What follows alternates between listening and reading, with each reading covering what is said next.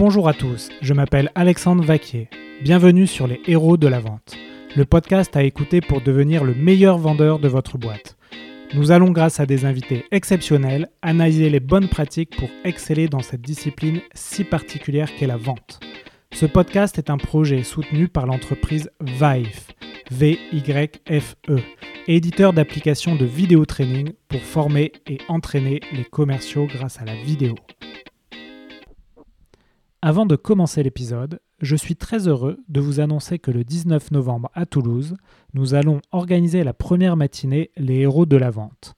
Nous allons voir les meilleures techniques, outils et conseils pour prospecter, closer et s'entraîner aux fondamentaux de la vente. Si cela vous intéresse, vous trouverez dans les commentaires de l'épisode le lien Eventbrite pour vous inscrire.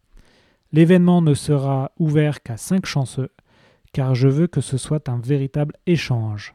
Alors si cela vous intéresse, n'hésitez pas. Bon épisode à tous. Bonjour à tous, nous sommes sur un nouveau épisode des Héros de la Vente. Aujourd'hui j'accueille Antoine Jude. Antoine, bonjour. Bonjour. Antoine, euh, qui es-tu et que fait ta société? Alors, qui je suis bah, Je suis quelqu'un euh, qui est passionné déjà, euh, passionné par euh, la création de valeur et la transformation, le fait de faire passer des étapes et une façon d'être différente, dans le sens où ce que j'aime, moi, c'est. Je, suis partisan en fait du, moindre effort. C'est-à-dire que je préfère, quand, on apprend à faire du vélo, alors je, je vais le dire comme ça, on peut l'apprendre de plusieurs manières. Soit on se force à pédaler, à prendre le vélo, à tomber, à se faire mal, ce qui arrive quand même un peu soit à un moment donné, on essaie de comprendre ce que l'on cherche quand on apprend à faire du vélo. Et ce qu'on cherche à apprendre quand on fait du vélo, c'est à rechercher l'équilibre. Et à partir du moment où on a l'équilibre à vélo, on peut en faire, faire 100 km. Et en plus, c'est une faculté d'être, c'est-à-dire qu'on la perd jamais. Et du coup, du coup, ça, du coup, ça, coup, ça, devient, devient agréable en fait de faire du vélo. Ça devient plaisant. Et la manière dont on a appris à faire du vélo, du coup, va amener aussi le fait qu'on a envie de prendre ce vélo ou pas et donc, du coup, je, moi, ce que j'aime, c'est non pas faire les choses pour les faire, parce que pour apporter du résultat, mais parce que euh, ça permet de développer une faculté d'être qui fait qu'on le fait avec du plaisir et qu'on le fait du coup avec un résultat qui est beaucoup plus fort que de le faire euh, en étant, euh, je vais dire, poussé, soit derrière, soit devant, parce qu'on n'a pas de sens. Voilà. Donc moi, ce que je recherche, c'est le sens et le sens notamment dans la vente et d'en amener le plus possible dans les entreprises, dans les organisations, chez les entrepreneurs qui en manquent souvent cruellement, surtout dans les moments où euh, bah, ils sont là en train de chercher du chiffre d'affaires et qui se disent ok c'est ma survie. Et quand on est dans le mode survie, bah, à ce moment-là on perd le sens de ce que l'on fait. Donc voilà qui je suis, j'ai 42 ans, euh, j'ai repris une entreprise euh, dans laquelle je travaille depuis 2003 et je l'ai reprise en 2011, qui est une société de conseil en efficacité commerciale et qui a pour vocation d'aider les forces de vente et d'accompagner aussi les entrepreneurs à s'accomplir en accomplissant des résultats et en créant une meilleure expérience client euh, avec plus de valeur. Et donc ça se fait par des bah, de l'audit, euh, d'audit de processus, la construction de méthodes de vente propriétaire, et puis euh, des formations qui se veulent inspirationnelles, dans le sens où euh, on est là pour créer un événement qui fait que au moment où le commercial voudra mettre en pratique la nouvelle méthode, la nouvelle clé, bah, il aura un souvenir qui est agréable et qui fait qu'il passera à l'action facilement et qu'il l'aura transformé, c'est-à-dire dans le sens ça devient une nouvelle partie de lui et c'est facile à mettre en œuvre, c'est juste l'expression de lui dans la vente et non pas une technique de plus à appliquer pour avoir du résultat. Ok, merci Antoine pour cette présentation. Alors tu as un peu introduit euh, le sujet dont on va parler euh, aujourd'hui, donc c'est euh, le sens dans la vente. Mhm. Donc c'est toi qui as choisi ce sujet. Oui. Peux-tu nous expliquer pourquoi c'est un sujet important pour toi? Alors c'est marrant parce que quand tu, m'en parles, ce qui me revient, moi, c'est un moment fort. c'est quand j'étais jeune, quand j'avais 8-10 ans, j'avais des, J'étais pas très bon à l'école. Euh, j'étais moyen. Euh, ce qui plaisait pas forcément à mon père et à ma mère qui me voyaient euh, bah, réussir fortement dans les études. Et donc, mon père étant un directeur commercial, et puis bah, voilà, il, était dans, la formation des, commerciaux, il m'a incentivé comme il en incentive aujourd'hui des commerciaux, c'est-à-dire au bâton carotte. J'avais un fixe, qui était dans mon argent de poche. Hein. Je me souviens plus exactement les montants, hein, c'était il y a longtemps. Mais après, derrière, j'avais un variable en fonction des notes que je ramenais à l'école. j'avais un 10 en maths ou un 15 en maths ou un 20 en maths, j'avais un petit bonus. Puis à la fin, au bout du trimestre, si j'avais des bonnes notes sur mon carnet, bah, j'avais droit à un autre bonus ou un malus, hein, en fonction. Et euh, autant ça peut marcher au départ quand on est un peu dans le mode survie pour donner une direction, c'est utile, mais à un moment donné, euh, et ça a été rapide, au bout de deux mois, trois mois, on est démotivé en fait. Parce que pourquoi? Parce que déjà on a atteint un palier, on se dit bah ok finalement quand j'ai 12, j'ai ça d'argent de poche, c'est suffisant pour moi, et on apprend à vivre avec. Et de deux, euh, ça, ça, enlève le sens de pourquoi sont faites les études. Et d'ailleurs à un moment donné, il a été obligé euh, pour m'aider, moi, et à être inspiré, non pas motivé, à me faire rencontrer. Euh, bah, il a fait venir 3, 4, 5 patrons à la maison et puis ils m'ont parlé euh, de ce que ça pouvait apporter quand on faisait des grandes études. Et les grandes études, ils m'ont expliqué qu'en fait, c'était pas le fait d'être intelligent ou le fait d'être riche ou le fait de.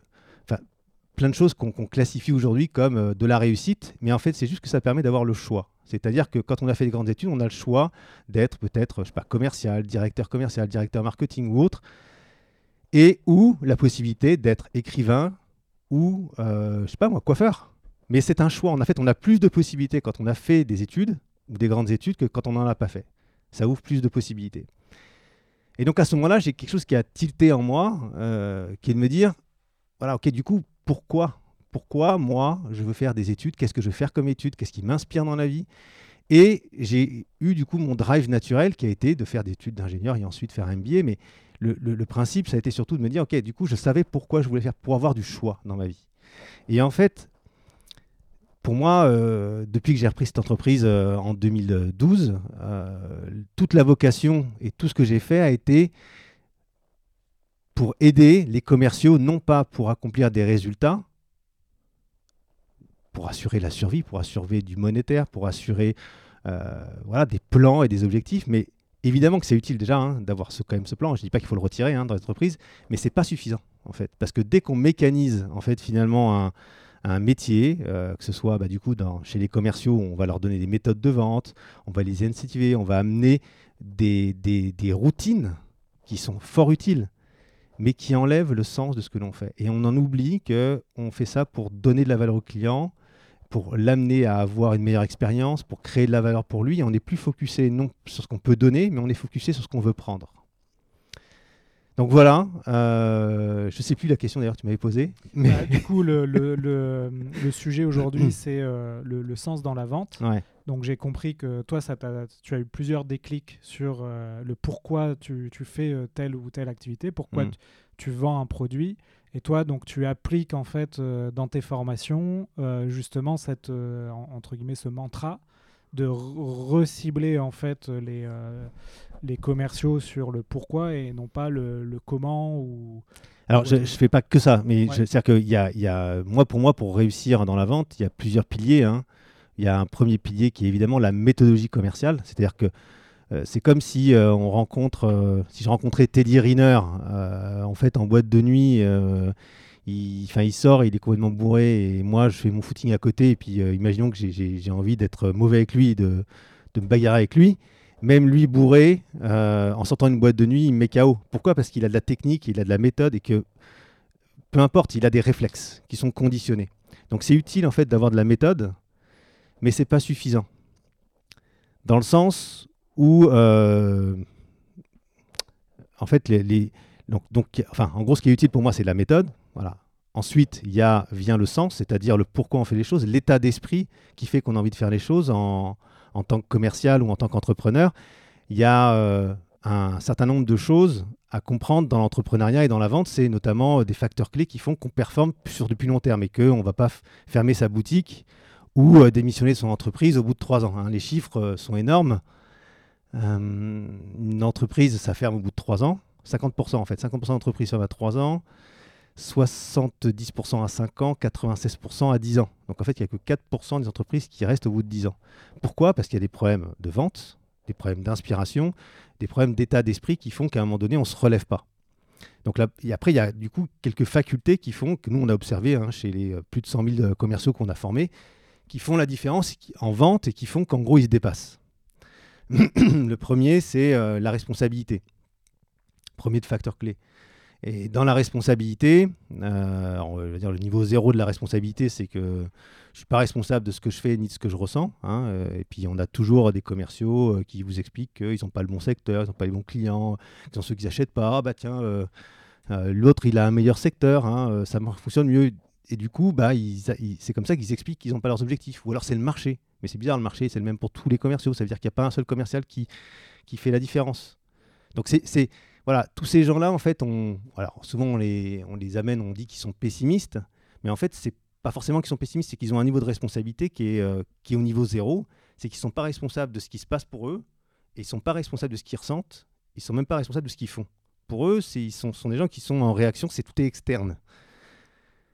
Et il y a plein de gens comme ça, et il y a plein de gens qui ont transformé cette possibilité en accédant au niveau, par exemple, 1. Ce que j'appelle 1 de la responsabilité, c'est euh, celui d'au moins être responsable de ce que l'on fait et de ce que l'on ressent. Et ça, ça a été théorisé par euh, quelqu'un qui s'appelle le docteur euh, Viktor Frankl, qui, a été déporté dans les camps de concentration à, Auschwitz, hein, et qui s'est rendu compte d'une chose, c'est que ceux qui mouraient le plus vite dans les camps de concentration, c'était pas ceux qui étaient les plus faibles. En fait, c'est ceux qui étaient même les plus baraqués et qui étaient le plus en action. Pourquoi? Parce que euh, ils s'épuisaient et ils questionnaient plus le sens. En fait, les faibles, dans le sens euh, faible physiquement, avaient euh, résistaient parfois plus longtemps parce que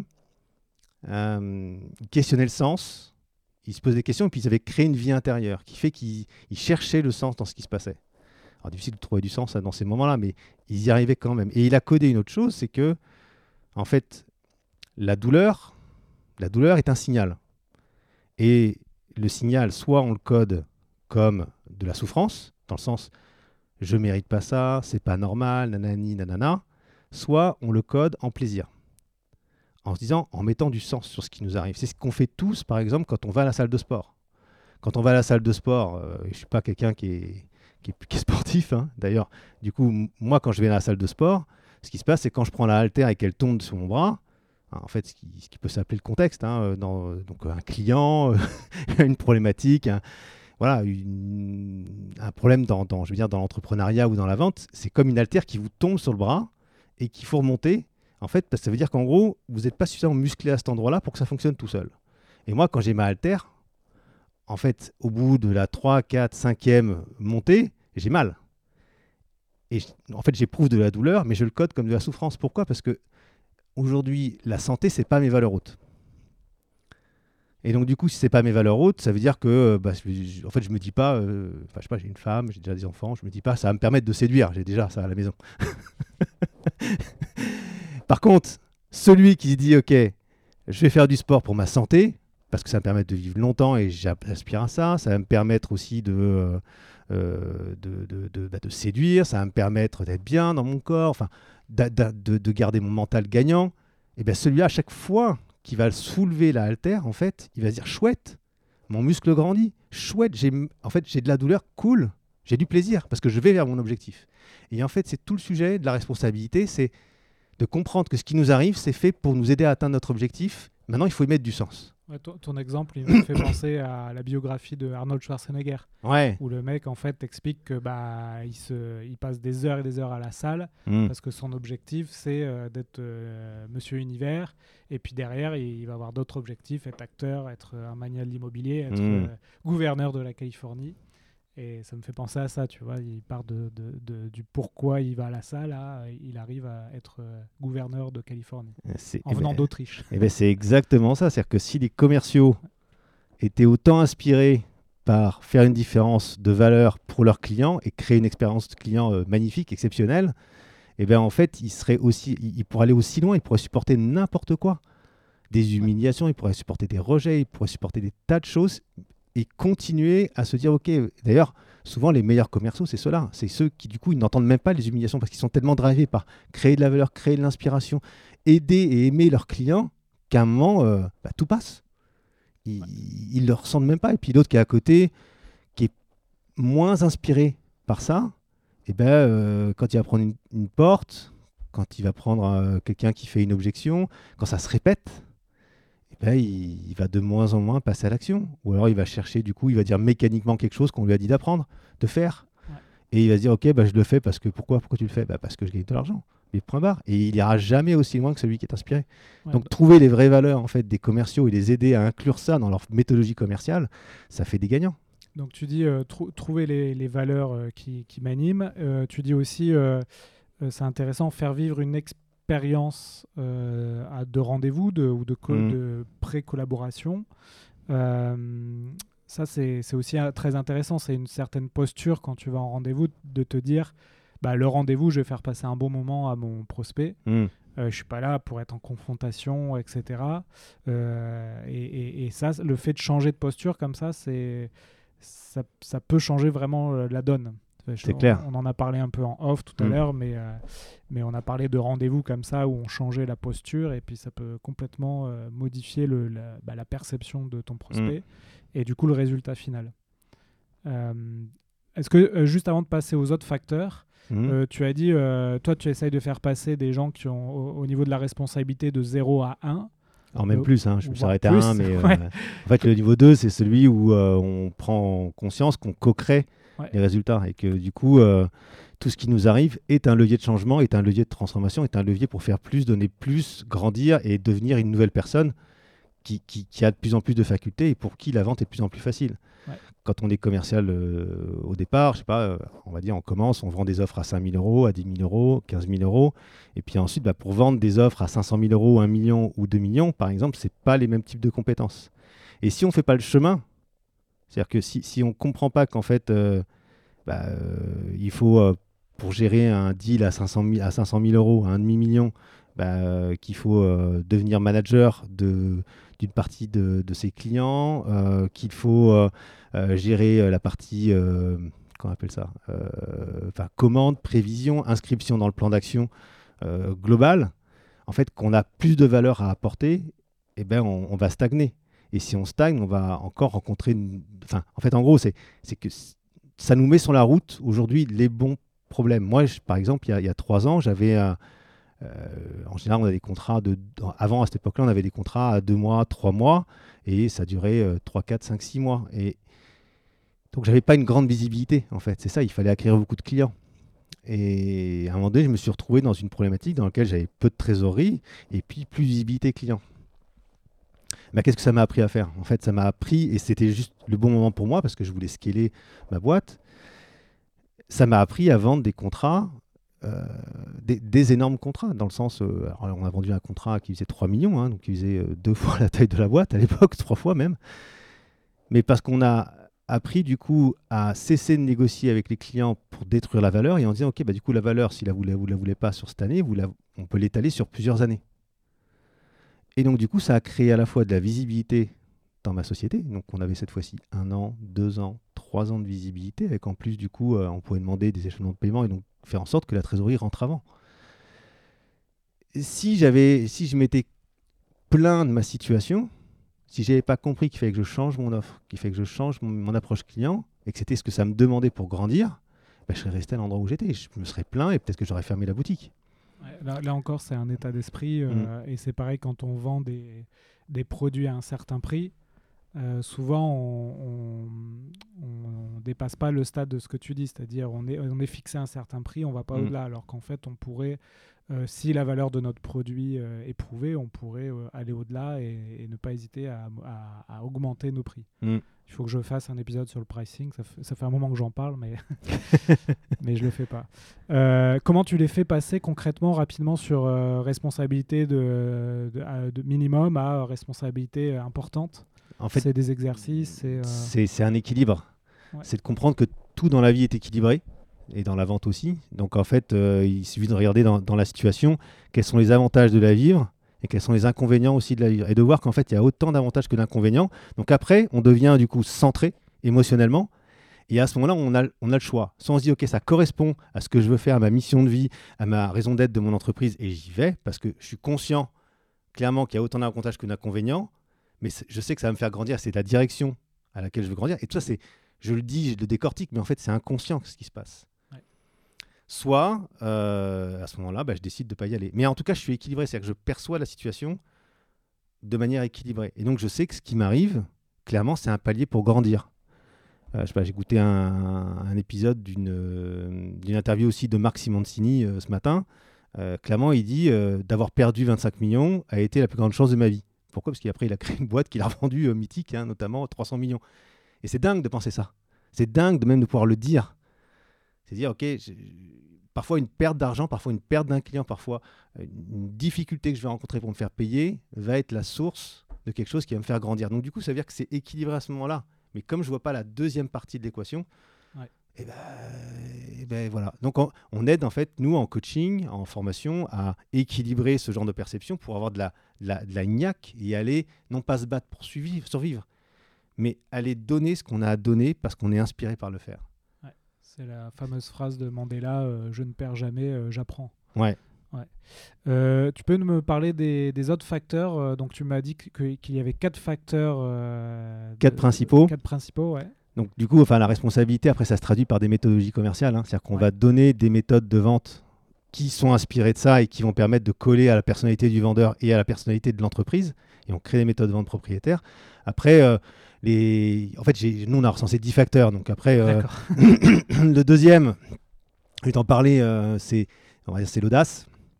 Ah, J'en ai parlé un peu dans ah. un épisode de l'audace. L'audace Ouais. Ok parce que la manière dont on en parle, enfin moi j'en parle, hein, euh, et souvent on parle de confiance en soi, on dit qu'il faut que le vendeur ait confiance en lui, dans ses produits, euh, et ça fera la différence. Alors, confiance, euh, la problématique, c'est qu'en fait, c'est un peu comme si on était comme Angelina Jolie, si on est une femme, ou Brad Pitt, un homme. Hein, on a le sentiment que c'est des gens qui sont jamais, qui sont sans stress. Voilà. Et c'est parce qu'on a une image d'eux, parce qu'on les admire, parce qu'on ne voit pas tout d'eux, et on se dit, OK, il faudrait que le commercial, quand il a confiance en lui, c'est-à-dire qu'il ne ressent pas le stress, il ne ressent pas la peur. En fait, bon, ça, c'est impossible déjà. et quand on a confiance en soi, ça veut dire qu'on passe à l'action. Donc en fait, il y a une faculté qui est plus forte, c'est le courage. Pour moi, le courage, c'est la capacité à traverser la peur. C'est-à-dire à, se dire, OK, bah, j'ai peur, mais si j'ai peur, c'est pas parce que c'est mauvais, c'est aussi parce que ça m'amène à me transformer, c'est quelque chose que je ne connais pas, et donc du coup, j'y vais y aller quand même, mais en regardant qu'est-ce que je suis en train d'apprendre pour transformer cette peur en opportunité. Et l'idée, euh, l'intention en tout cas qui est derrière euh, cette notion de courage, c'est que plus moi je traverse ma peur, je sors de ma zone de confort pour y aller, plus aussi j'aide mon client à le faire, à savoir le faire. Parce que le client, pour lui, quand il vient, soit c'est du renouvellement en fait de, produits, dans ce cas-là, il a juste à acheter au meilleure qualité-prix, soit c'est ça va amener un projet de transformation dans son entreprise, soit ça va amener une transformation dans sa vie. Et donc, il va falloir qu'il sorte de cette zone de confort. S'il voit le commercial en capacité de développer cette faculté de courage, de d'être vulnérable et de passer quand même à l'action, ça va l'amener aussi à se dire, OK, s'il est capable de faire ça à ces moments-là, il va pouvoir m'aider et me soutenir. Et donc, je peux compter sur lui. Parce que quelqu'un qui a peur et qui va quand même, on peut compter sur lui on lui fait confiance. donc c'est pour moi le courage est bien plus fort parce que c'est à la base de de l'idée de confiance et à la fois c'est apprendre aux gens à se dépasser, à grandir, à transformer leur vie et à pas rester à l'endroit où ils sont. Et donc tu as des méthodes pour apprendre à être euh, courageux? Alors bah, euh, c'est la méthode des petits pas. C'est-à-dire que euh, l'idée, c'est de bien calibrer le plan d'action euh, quand on est en coaching ou en formation pour que euh, le petit pas soit suffisamment ambitieux et fasse suffisamment peur pour qu'il y ait une transformation. Déjà, c'est-à-dire qu'on crée déjà la valeur, on donne la possibilité à la personne, bah, pas moi, d'expérimenter tel ou tel truc avec un client. Et ensuite, on va l'amener à conceptualiser à quel type de client il va le faire, ce qu'il va obtenir comme résultat, et on va le suivre et il prend un engagement. Parce qu'en fait, pour pouvoir faire en sorte que les gens le fassent, il ne faut pas que ce soit une formation one-shot ou un coaching one-shot. Il faut que ce soit suivi. Et à la fois, donc du coup, dans une semaine, on se revoit. Qu'est-ce qui a marché, qu'est-ce qui n'a pas marché? Euh, Quel est l'endroit où tu n'as pas réussi à passer à l'action? Ah bah ça, alors ok, c'est quoi la peur qui est derrière? De distinguer en fait la peur et à ce moment-là, de l'aider à équilibrer, de lui donner des techniques pour l'amener à passer à l'action. Et pour moi, c'est ce qui fait toute la valeur et tout ce qui fait euh, la différence dans une formation, c'est le suivi. Plus il y a du suivi, en fait, dans les, dans les formations, hein, euh, on dit que 80% euh, à l'issue, au bout de deux mois, trois mois, il n'y a plus rien qui reste, sauf ce qui a été mis en action. C'est, c'est comme quand on apprend à faire du vélo. c'est la mise en application. Euh, on apprend l'équilibre, donc on a la faculté, mais si son vélo il reste au garage, eh ben ok, on a appris un truc, mais on ne met pas en pratique. Donc du coup, l'entreprise qui a investi pour une force de vente, ou l'entrepreneur qui a investi lui-même pour sa formation, bah, a perdu de l'argent. Clairement. Il s'est formé pour rien. Ouais, D'où l'importance de l'entraînement euh, sans cesse euh, de, de- de- des Mm. commerciaux. ouais. Super, tu veux qu'on passe à- aux autres euh, facteurs? J'a- J'aurais pas le temps de tous les tous développer, hein, mais euh, pour ça, nous, on a euh, du coup sur notre site, euh, on, a, on a deux sites. hein, Ouais. Si vous êtes une grande entreprise ou une ETI, allez sur le site ITC Conseil. Et là, on a des, des études et, des, et on, on vous aide à, en fait, finalement à calibrer des méthodologies commerciales spécifiques pour votre force de vente. Et l'idée, bah voilà, c'est de construire une méthode de vente propriétaire qui fait que c'est aligné avec l'expérience client et qui fait que c'est plus facile pour votre force de vente de vendre. Et ça fidélise les clients. hein, euh, Ouais. Ou alors, on a des outils euh, de qualification bah, des réseaux ou euh, de coaching des réseaux pour faire en sorte de créer une posture commerciale qui inspire. Voilà, et qui fait que euh, on a le résultat euh, au-delà euh, simplement d'une- du fait que les clients aiment les produits. Voilà, hein. Tu, tu m'as parlé un peu euh, en off euh, de d'autres euh, thèmes qu'on peut aborder euh, rapidement. par exemple, la, la gestion du, du rejet. Oui, voilà, le, le sens, avoir gardé un sens, un pourquoi dans, dans sa vente. Qu'est-ce qui se passe quand on a des, des- des portes qui, enfin voilà, qu'on se prend des portes, qu'on a des rejets Mm. C'est quoi la, la- la posture que tu, que tu préconises là-dessus? En fait, le rejet, euh, quand, on, ressent du rejet, il faut savoir que déjà, c'est nous qui créons ce sentiment de rejet. hein. C'est notre responsabilité de le, créer comme ça. On le vit comme ça, mais le client, lui, euh, souvent, il n'a pas cherché à vous rejeter. En fait, il a juste été euh, clair envers ses valeurs. L'offre, la proposition que vous lui faites lui convient ou lui convient pas par rapport à ses valeurs intrinsèques ou pas.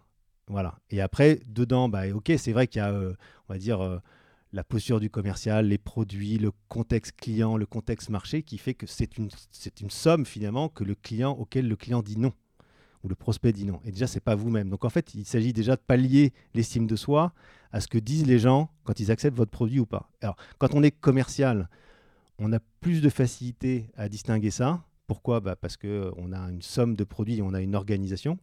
Quand on est entrepreneur, souvent, quand on prend une porte, euh, souvent, surtout en phase de démarrage, on se dit on m'aime pas. Ouais, c'est quand même important de modifier cette posture parce que Mm. c'est souvent au début, euh, bah, tu prends beaucoup plus de portes que, Mm. que de, de oui. hein. Et en fait, l'idée, c'est de se dire qu'on a de la chance. Pourquoi? Parce qu'on n'a jamais vu un aimant qui avait qu'une phase plus. Donc en fait, quand on est comme ça et qu'on a du rejet, qu'on se ressent le rejet, c'est qu'on a un espèce de fantasme en se disant euh, qu'on pouvait plus attirer que rejeter. Et pourtant, sur cette terre, il y a un pôle nord, pôle sud, tout est polarisé, tout est binaire. Tout est... Et donc du coup, bah, comme on n'a jamais vu, le plus d'un aimant, bah, ça va attirer euh, le moins, mais ça va repousser le plus. Et il y a un moins. Donc en fait, c'est la vie est bien équilibrée, c'est-à-dire qu'en fait, on va rejeter autant qu'on va attirer. Ouais, d'où, d'où l'importance de comprendre qu'on ne peut pas vendre à, à tout le monde. Et Mm. même si tu prends euh, bah, Apple, par exemple, bah, il y a Mm. plein de gens qui voudront jamais acheter Ah, Apple. mais c'est hein. clair. Alors que c'est l'entreprise qui sans doute vend le plus euh, dans le monde. Mm. Et quand on regarde, hein, les parts de marché en général, même d'un géant, ne dépassent jamais les 40. un- un- un- Quelqu'un qui a une position vraiment dominante ne dépasse pas les 40% de parts de marché. Quand on regarde le marché global. Ouais. On pourrait même citer Google, mais quand on prend en compte le marché chinois, ils sont pas, ils sont pas à 40, ils sont même pas, ils peuvent pas dépasser 50%. Ah oui, super, je connaissais pas cette a-. Et souvent, même quand on publie des vidéos, des podcasts, ce podcast-là, euh, clairement, quand il y a des gens qui euh, l'écouteront, bah, il y aura 50% des gens qui diront c'est de la merde et d'autres qui diront c'est génial. Ouais. Et puis, ça va dépendre de qui est-ce qu'on a touché qui va s'exprimer. Est-ce qu'on va toucher ceux qui, du coup, euh, disent c'est de la merde Ils vont, ils vont mettre des, des, des on-like, Ouais, ou alors les autres. Mais clairement, c'est équilibré.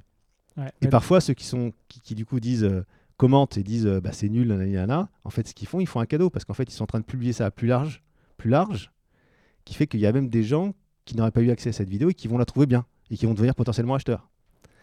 Et bien sûr, plus tu, tu montes au sommet, plus, t'es- plus le vent souffle fort. Donc, euh, plus tu es connu et plus tu as de chances d'avoir des, des détracteurs. Exactement.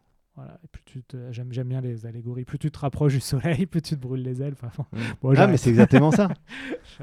Et, voilà, et, comme on a ce fantasme-là de se dire, ok, quand, on veut être aimé parce qu'on on a besoin de ça, on a besoin de reconnaissance, bah, c'est là où on éprouve le rejet. Et, parfois, il faut se rappeler aussi une chose, c'est que le rejet, euh, il, est, bénéfique. Euh, moi, je me rappelle, j'ai ma sœur qui, écoutait euh, Patrick Bruel, Bruel quand elle était jeune. Et à un moment donné, je, je me souviens de cette histoire où Patrick Bruel était parti manger une pizza aux Champs-Élysées. Et il y avait, je sais plus, 200 000, 300 000 personnes qui sont venues à la pizzeria. Parce qu'on a su que c'était Patrick Bruel. Et, et donc, du coup, bah, en fait, de vouloir trop attirer aussi, il y a des désavantages. Parfois, on n'est pas capable de servir les clients. Parfois, on crée euh, soi-même, on n'a pas envie de donner autant parce qu'en fait, on a le sentiment qu'on nous prend énormément. Donc, en fait, parfois, d'avoir du rejet des clients, bah, c'est du stop.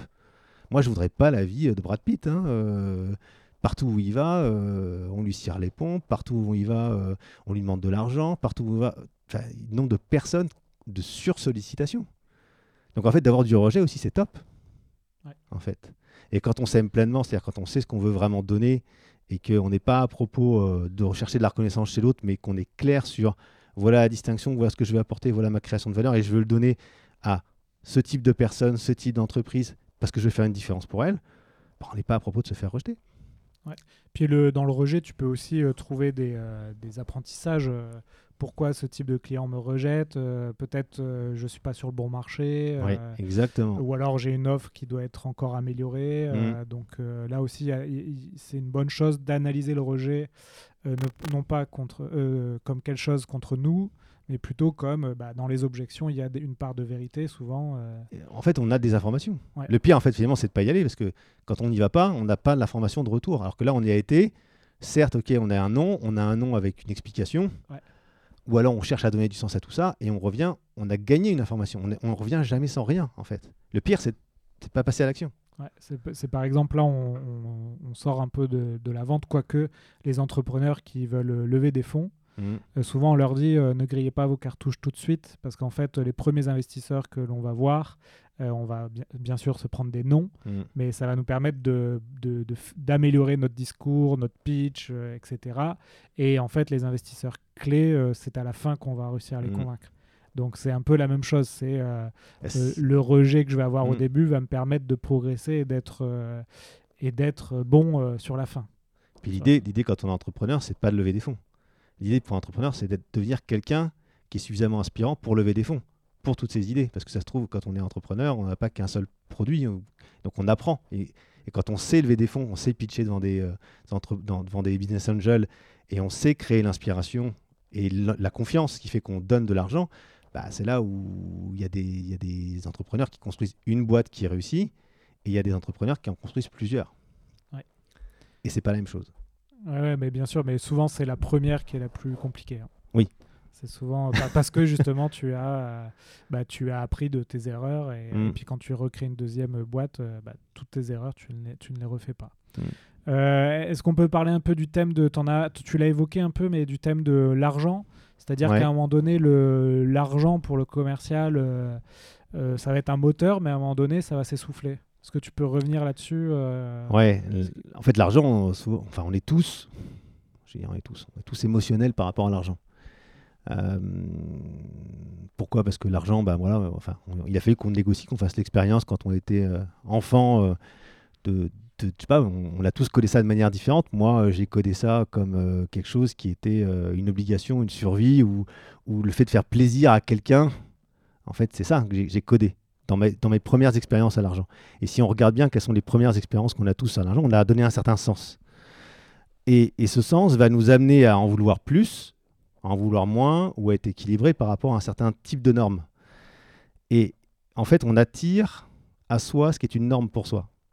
C'est-à-dire que si euh, j'ai du mal à perdre 5 euros ou à gagner 5 euros, eh ben, je- de vouloir vendre des contrats à 1000, 5000, ça va être un peu compliqué pour moi. hein. Par contre, si je suis capable du coup d'investir et de perdre ce que va faire un millionnaire, un Warren Buffett, lui, en fait, il, il est capable de perdre un milliard, voire 10 milliards, sans sourciller, sans être émotionnel. Il sait très bien que c'est un cycle. Il y a un cycle où ça monte, un cycle où ça descend, que tout n'est pas dépendant de lui. Et donc, du coup, quand il perd 10 milliards, il n'a pas de problème.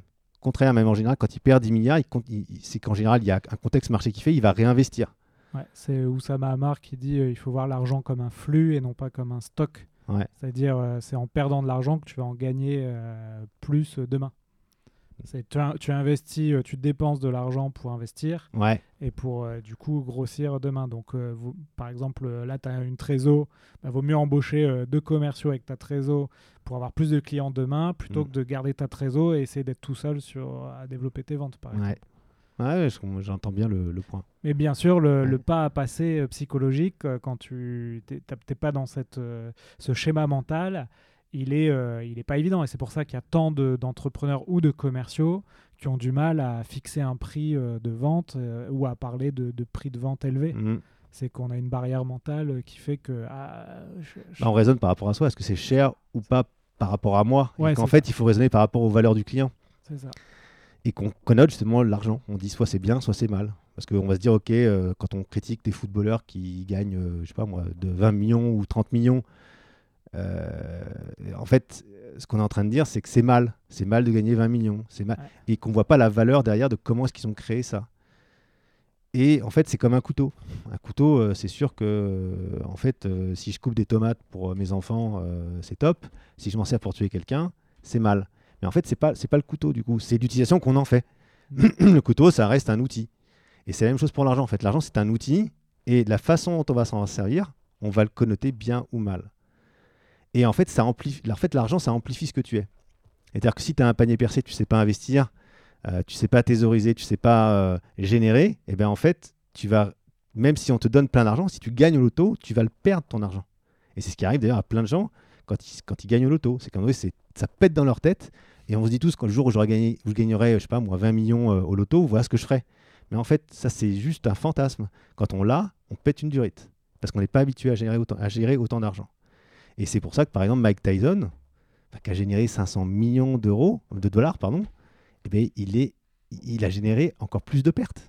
Ouais, ben, euh, aux États-Unis, 60% des sportifs américains finissent ruinés. Alors ben que voilà. c'est des multimillionnaires. euh, euh, Parce qu'ils sont donc pas sont- équilibrés au niveau de l'argent. Ouais. Pour, pour l'argent, il faut savoir c'est l'investir, il faut savoir le- le- l'épargner et savoir le générer. Et le faire travailler. Ouais. ouais. C'est trois, trois compétences qu'il faut savoir faire avec l'argent. Et quand on est commercial ou entrepreneur, c'est la même chose. C'est-à-dire qu'il faut apporter, ça de la stabilité, du flux et également de, l'investissement pour le futur. Et plus, du coup, on, on va être en capacité euh, de mettre son argent et ses finances au service de son inspiration, plus on va en vouloir plus, on va être en capacité d'en générer plus. D'où c'est important à chaque fois de savoir ce qu'on veut faire et de regarder comment, derrière, en termes d'argent, ce que ça veut dire. Pour pouvoir se mettre en action et, aller chercher dans ces valeurs des ressources qui vont faire qu'on va aller chercher cet argent. Et c'est essentiel évidemment pour valoriser chez un client. Et souvent, l'erreur que font même plein de gens, c'est qu'ils ont une approche par les coûts. C'est-à-dire qu'ils disent, enfin, je prends un indépendant classique hein, qui veut gagner 100 000 euros, euh, il dit j'ai 200 jours dans l'année, enfin, je vois ça dans mon marché, hein, marché du conseil. Euh, donc, du coup, j'ai 200 jours, divise 100 000 par 200, ça fait 500 euros la journée. Et là, ils disent, ok, du coup, euh, bah, ma journée pour faire ça, c'est 10 jours. Et en fait, ils vendent aux clients des journées. Ils vendent pas un résultat, ils vendent pas une valeur. Et en plus, ils oublient plein de choses. hein. C'est que dans le temps, euh, il faut faire du commerce, faire du marketing, qui sont chefs d'entreprise. Ouais. Et l'approche par la valeur, c'est de se dire, OK, combien mon client est prêt à payer pour ça? Quelle valeur il va en retirer? C'est pas pareil si, euh, si on prend la bouteille d'eau qui est, qui est ici. Si, euh, si je te la vends ici, bah, tu vas me dire, OK, je suis prêt à la payer 1 euro. Allez, 2 euros parce que tu es sympa. Tu m'as fait un bon pitch, c'est cool. Mais euh, ça ira pas plus loin. Par contre, si cette bouteille d'eau, j'arrive à te la vendre au moment où tu es dans le désert, que tu n'as pas suffisamment d'eau dans ta gourde, et que j'arrive, moi, je t'amène le service et je te la vends 20 euros parce qu'il y a plus de livraison, ok, mais à la fin, il y a plus de marge pour moi. hein. J'ai créé plus de valeur. Je sais pas, peut-être que j'ai margé à 5 euros au lieu de marger ici à, du coup, à 500 50 centimes. Je crée plus de valeur pour toi. Et toi, ça te rend un meilleur service parce qu'à ce moment-là, tu en as plus besoin. Ouais, là, la Et je suis pas en train de te manipuler, hein, c'est ouais. juste que c'est dans ton expérience à toi. C'est la perception de la valeur et le prix Mm. qu'on est prêt à payer pour un service euh, comme euh, les- ton exemple de l'eau dans le désert. Mm. Euh, super Antoine, on va arriver à la 40e minute de l'épisode. Mhm. Euh, du coup, est-ce que on peut passer aux dernières questions ou tu as d'autres choses à ajouter sur ce thème J'ai Ah, toujours des choses à ajouter, Ouais. mais euh, passons du coup aux dernières questions. Ouais, on a bien, on, on a bien euh, brossé plusieurs sujets, donc c'était c'était intéressant. Euh, Est-ce que toi, tu as des, des contenus, que ce soit audio, vidéo, écrit, que tu, que tu lis, que, qui te permettent de progresser dans ta fonction commerciale ou dans ta fonction d'entrepreneur? Ouais. Euh, est-ce, que, voilà, est-ce que tu peux partager ça? Oui, alors bon, des- les livres euh, que je lis, euh, que, en fait en gros que je conseille quand même toujours euh, aux commerciaux ou, aux entrepreneurs. Il y en a un pour moi qui est absolument essentiel à lire quand on fait de la vente ou quand on veut l'apprendre ou qu'on veut aller à un autre niveau, c'est le spin selling. C'est un vieux livre, hein. Clairement, il est 1980. En fait, il y en a deux. Il y a L'art de vendre de Goldman, Heinz Goldman, édité dans les années 60. Euh, et un autre, euh, et donc du coup, ça c'est une Bible. euh, c'est sûr que c'est avec des vieux exemples, mais c'est tellement bien écrit. J'ai Jamais, jamais lu un livre aussi bien fait sur la vente. Jamais. Et ensuite, il y en a un autre, bah, du coup, c'est le spin selling, parce que c'est une référence et que ça permet d'expliquer la vente complexe, la vente de valeur. Et après, on peut lire plein d'autres livres qui viennent après, mais pour moi, c'est c'est vraiment, si on veut lire celui qui a tout démarré, c'est celui-là. Voilà, c'est deux livres que je conseille là à lire. Euh, après, dans les ressources, euh, aujourd'hui, moi, je suis des, des- des gens aux États-Unis comme Jeb Blunt, euh, comme. Euh, comment il s'appelle? Grant Cardone, Anthony Yanario, qui est très très bon sur la vente. Et puis après, sur la partie inspirationnelle, c'est les parties des gens comme Tony Robbins, voilà, qui, qui clairement pour moi, euh, ou, ou, euh, John DeMartini, ou euh, voilà, c'est, qui font, qui, qui vont mettre du sens après dans ce qu'on va apprendre en termes de technique. Et les deux, les deux piliers ensemble, ça fait des- en général des belles réussites, dans mon expérience.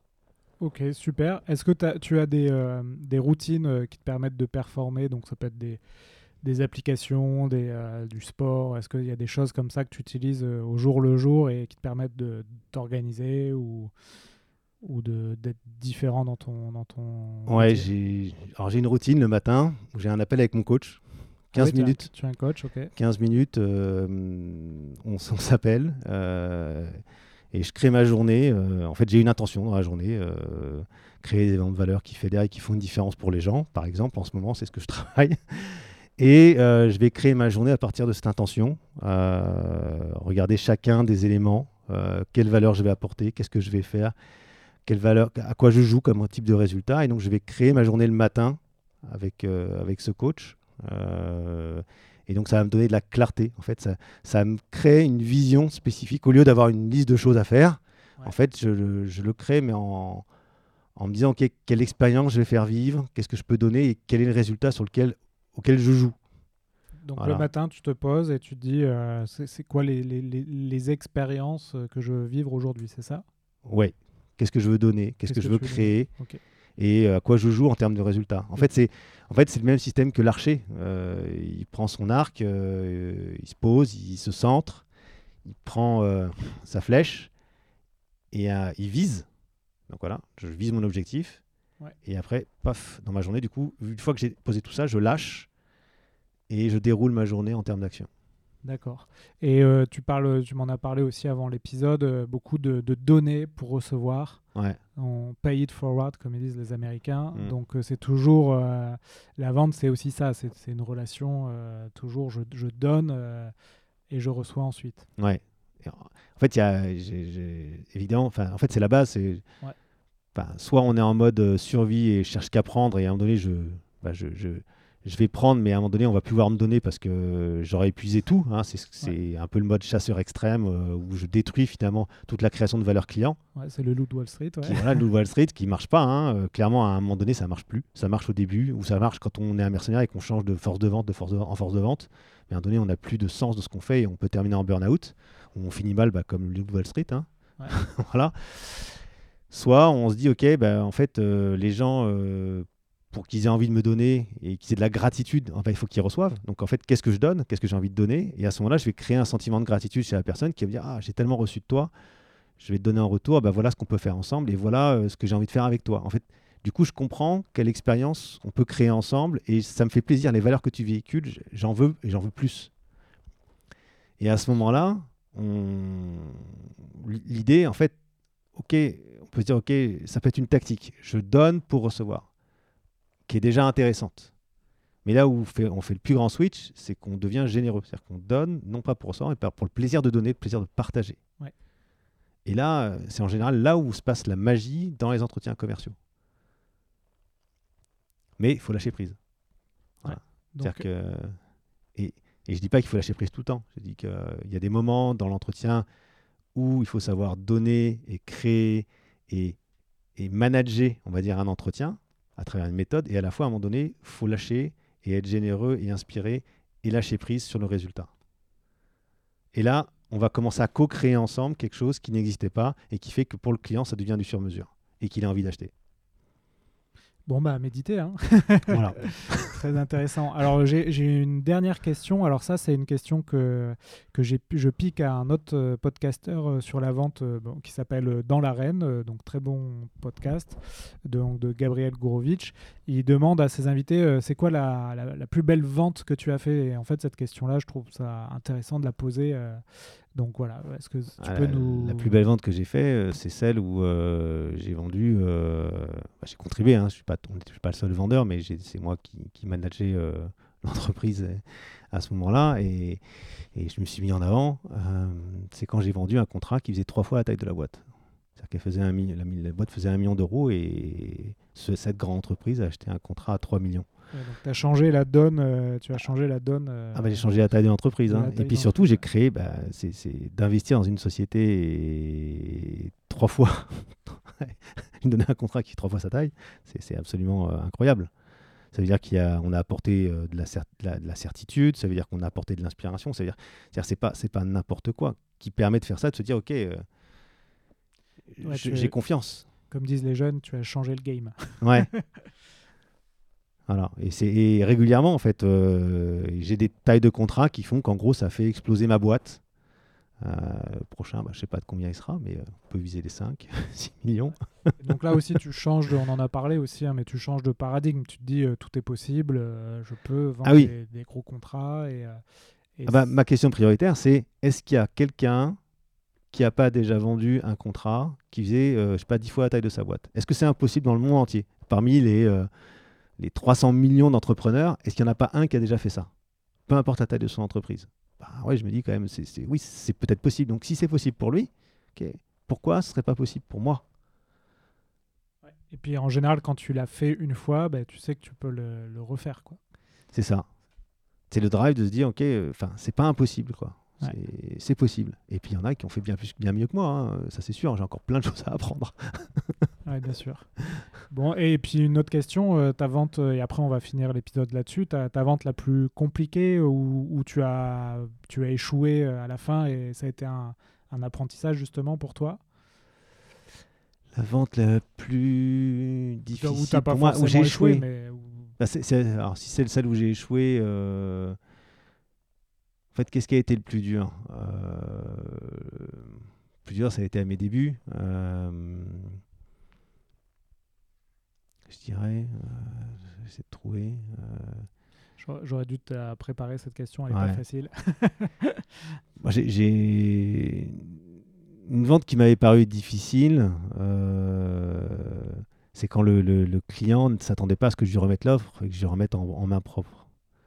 Et je suis arrivé, euh, c'était un- une société euh, qui, qui louait des cabines euh, pour chantier.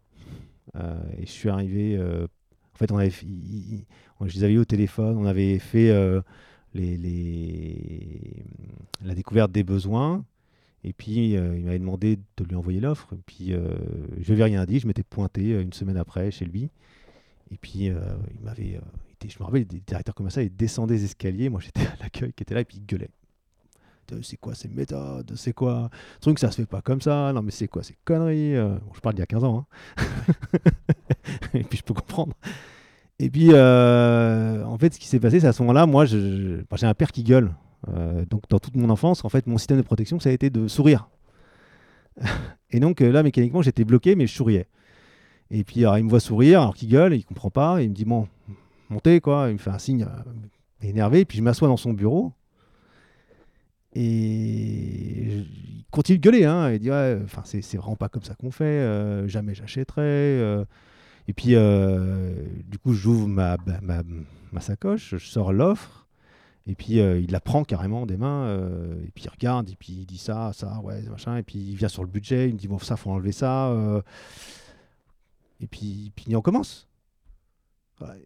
En fait, c'est donc du coup, euh, c'était, euh, en fait, ça a été dur euh, émotionnellement, parce que je savais pas quoi faire. Mais mon, mon système de défense qui fait qu'en gros, bah, quand ça va mal, bah, je ne je, fais pas la gueule. Dans le sens, je me dis, ok, ça peut être une opportunité aussi de prendre du plaisir, hein, parce que ça se trouve, ça peut bien se terminer. ça peut être top. je peux apprendre de ça. Et donc, du coup, de voir les bénéfices directs en fait d'une vente ou de se faire engueuler ou de se faire on va dire, défoncer hein, par un client qui est pas content parce que ça rentre pas dans ce système de valeur, c'est pas comme ça qu'on devrait lui vendre. Et ben, ça l'a amené à acheter. Voilà. Et c'est d'ailleurs une chose que je dis aux commerciaux que, et, et aux entrepreneurs, c'est que parfois une faillite, parfois le fait de rater une vente, en fait, on peut en sourire dès le départ, dès qu'on pense à l'idée qu'on va la rater. Parce que ça se trouve, on va apprendre quelque chose après, ça se trouve, on va apprendre quelque chose pendant, ça se trouve, au moment, en fait, on est en train de vivre quelque chose qui est exactement parfait pour nous pour réussir. Bon, bah super Antoine, euh, ça, va beaucoup nous servir. On a beaucoup parlé de, posture, d'état d'esprit, euh, euh, et, ça, je pense que c'est clé hein, dans, la vente. Comment on peut te joindre, Antoine? Alors, on peut me joindre en, bah, en allant sur le site internet ITC Conseil ou Permis de vente si vous êtes un entrepreneur ou un commercial, permisdevente.com. Euh, bah voilà, on a des formations déjà gratuites hein, euh, sur les méthodologies commerciales, sur le mindset. On fait des conférences. Et puis, vous pouvez nous joindre euh, au 01 39 04 60 40, hein, qui, est le, qui est le standard de l'entreprise.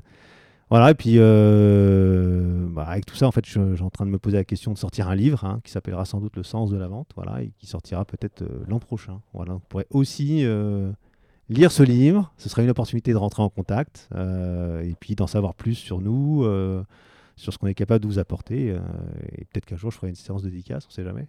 D'accord, bah tu, tu me diras et je, je ferai la pub, dans, j'espère dans un an, dans un épi- le centième épisode du podcast. Avec Ben- plaisir, Alexandre. Merci beaucoup Antoine, et donc à très bientôt, et merci pour le- l'épisode. Avec plaisir, et merci beaucoup à toi. Allez, au revoir. Voilà, cet épisode des héros de la vente est fini. J'espère que ça vous a plu. Si vous voulez continuer à apprendre sur le thème de la vente, vous pouvez consulter gratuitement du contenu sur mon site web vive.fr. Vous y trouverez des e-books à télécharger en accès libre. N'hésitez pas aussi à me contacter sur LinkedIn pour me proposer des sujets ou des idées d'interview, ou simplement si vous avez des questions ou un feedback à me donner. Enfin, afin que ce podcast se fasse connaître, vous pouvez le noter 5 sur 5 sur iTunes pour que je puisse monter dans les classements. C'est vraiment important. Merci et à la prochaine